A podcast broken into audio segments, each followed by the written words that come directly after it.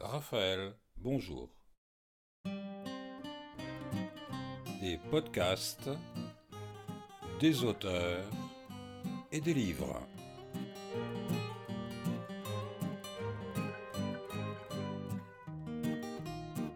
Et notre aventure démarre avec Marcel Pagnol, Jean de Florette.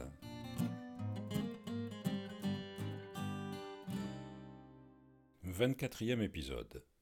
Le dimanche après-midi, comme d'habitude, Hugolin descendit au village pour faire la partie de boules. Elle fut longue et plaisante. Il joua avec Ange et le papé contre le boulanger, le boucher et Pamphile. Philoxène, retenu au bar, ne venait que de temps en temps pour mesurer le point quand il était contesté. Devant une galerie assez conséquente, où brillaient au premier rang Cabridan, Anglade et le forgeron, qui assuraient l'important service des commentaires, ils gagnèrent la première et la belle, qui fut suivie de l'apéritif, auquel les commentateurs furent invités. Bien des gens avaient vu de loin l'arrivée du bossu et les voyages du charretier. Mais personne n'en parlait, parce qu'on ne s'occupe pas des affaires des autres. Hugolin prit les devants. Là-haut, dit-il, il est arrivé un drôle de bonhomme, avec tout un déménagement. J'ai vu monter la charrette, dit Pamphile. Je l'ai vu au moins trois fois. Et moi je l'ai vu quatre fois, dit Eliassin. Il a loué la ferme demanda Philoxène. Non, dit Hugolin, il a acheté. Enfin, c'est ce qu'il m'a dit. C'est un paysan Non. Il est bossu. Peu cher, dit Pamphile. Il y a longtemps qu'il est là demanda le boulanger. Ça fait une semaine. Moi je ne l'ai pas encore vu. Où est-ce qu'il va acheter le pain? À Ruissatel, dit Hugolin. Il va tout acheter à Ruissatel. Le boulanger fut vexé. Pourquoi? Il a peur que mon pain l'empoisonne? Bien sûr que non. La vérité, c'est qu'il ne veut pas venir au village. Il prit le temps, par Péléja, et dit Il est de Crespin. Oh, aïe, aïe, aïe, dit le forgeron. C'est pas une recommandation. C'est peut-être un espion, dit Cabridan. Et qu'est-ce que tu veux qu'il espionne? s'écria Philoxène. Tu crois qu'il est venu pour compter les pois chiches? L'astucieux Pamphile ajouta Et puis, si c'est un espion, il te le dirait pas qu'il est de Crespin. Et puis, il viendrait au village pour se renseigner. Et justement, il fait le contraire, dit le papé. Allons, allons, allons, tout ça c'est des bêtises. Et ils ne sont pas tous mauvais à Crespin. Et qu'est-ce qu'il faisait là-bas? Il faisait des écritures dans le bureau de percepteur. Il y eut un silence, puis Cabridan, ouvrant les yeux de lapin effrayé, dit Il va peut-être nous faire payer de nouveaux impôts. Il a de la famille demanda le boulanger. Oui, une femme et une petite fille. Tu crois qu'il va rester longtemps? Il me l'a pas dit. En tout cas, il répare la maison. Il fait ça tout seul demanda Casimir. Oui, avec des gants. Ça doit être bien fait, dit Philoxène. Il fait comme il peut. Ah, alors il n'a pas d'argent. Comment veux-tu que je le sache? Nous avons parlé deux ou trois fois cinq minutes. Tout de même, dit Ange, un bossu qui vient de Crespin et qui reste caché dans la colline, moi, je me méfie. Et de quoi tu te méfies? répliqua Philoxène. S'il reste là-haut, il ne fait de mal à personne. Bah, dit le papé, il n'y a qu'à le laisser tranquille, il ne nous demande rien.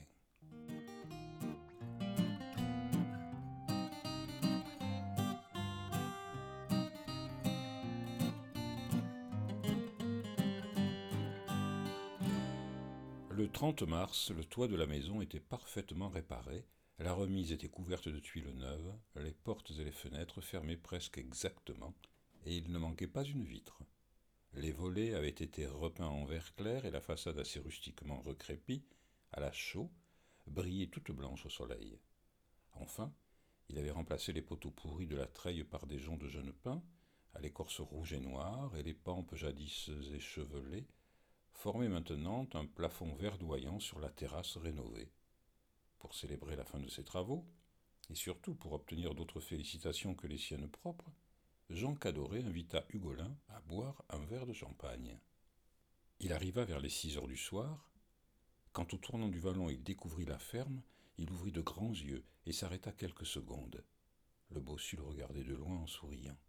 À dix mètres, Hugolin s'arrêta de nouveau, regarda longuement et secoua la tête.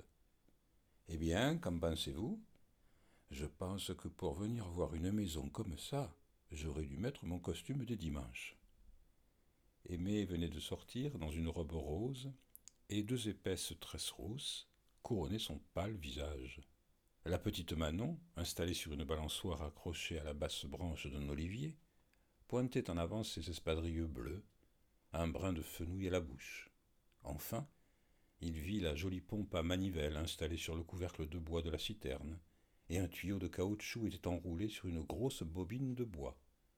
Hucolin estima sa longueur à trente mètres et son prix à au moins cent francs. Il ne reconnut pas la cuisine, animée par la pendule que la cire d'abeille avait remise à neuf, et tout éclairé par la blancheur des murs enrichis par l'éclat des cuivres.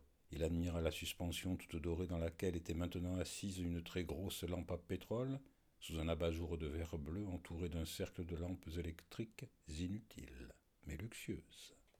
Lorsqu'il visita le premier étage, il fut stupéfait de constater que le mari ne dormait pas avec sa femme et qu'ils avaient chacun leur chambre. C'étaient des manières de gens riches. Ce bossu diabolique avait sûrement beaucoup d'argent. Il savait travailler de ses mains et sa confiance dans le succès final de son entreprise semblait justifiée aux yeux du Golin par cette première réalisation. Il s'en alla très inquiet vers le papé.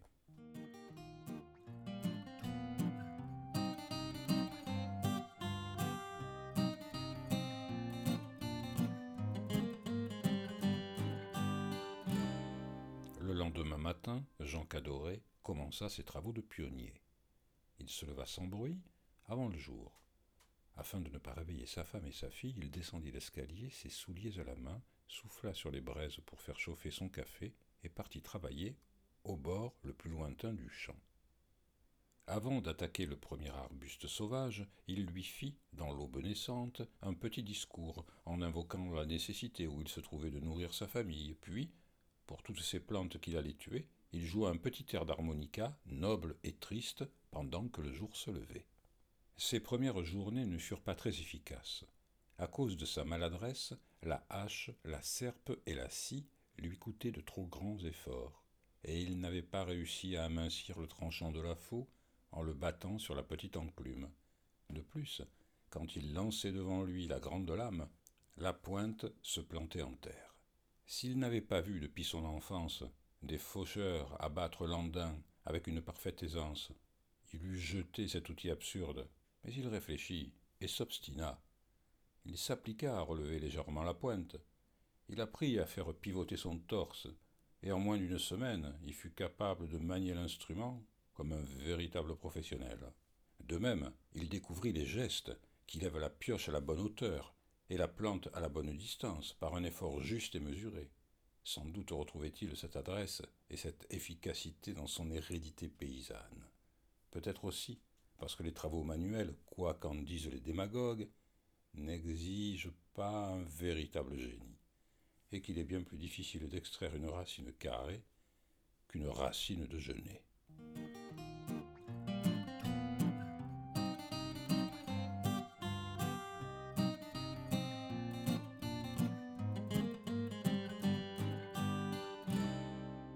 La serpe à long manche, il trancha les ronces géantes et les épineuses argérasses. Puis il faucha les chardons, et à deux mains, il arracha les schistes et les romarins.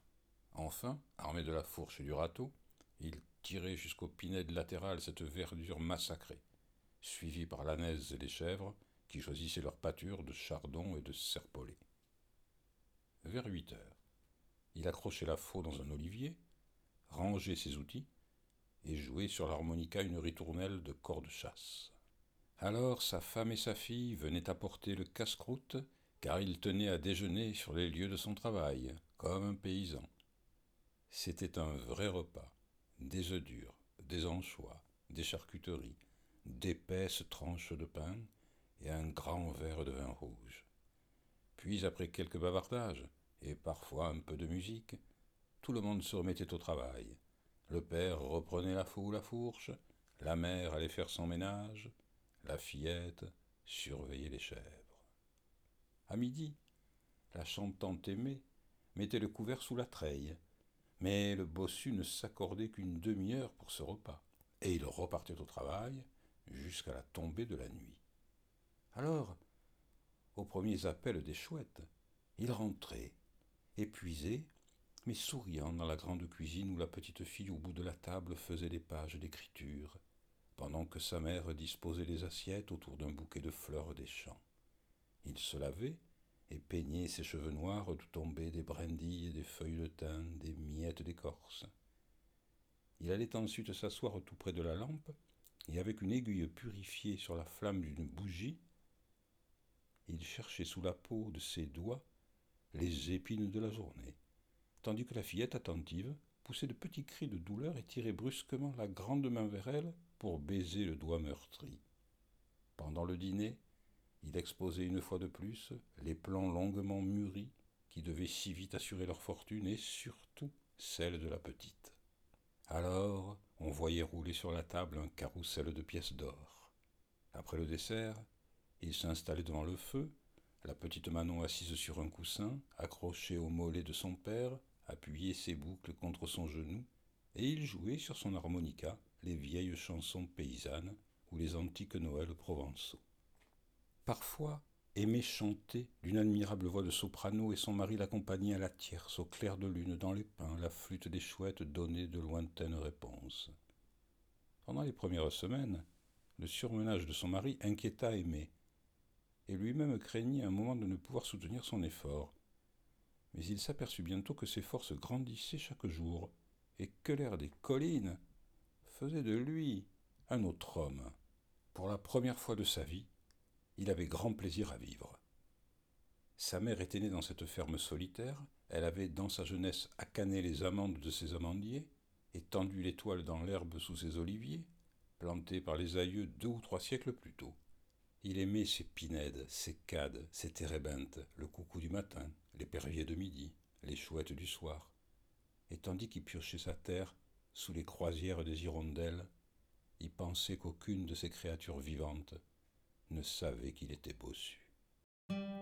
C'était Raphaël, des auteurs et des livres. Et pour connaître la suite de Jean de Florette, abonnez-vous au podcast.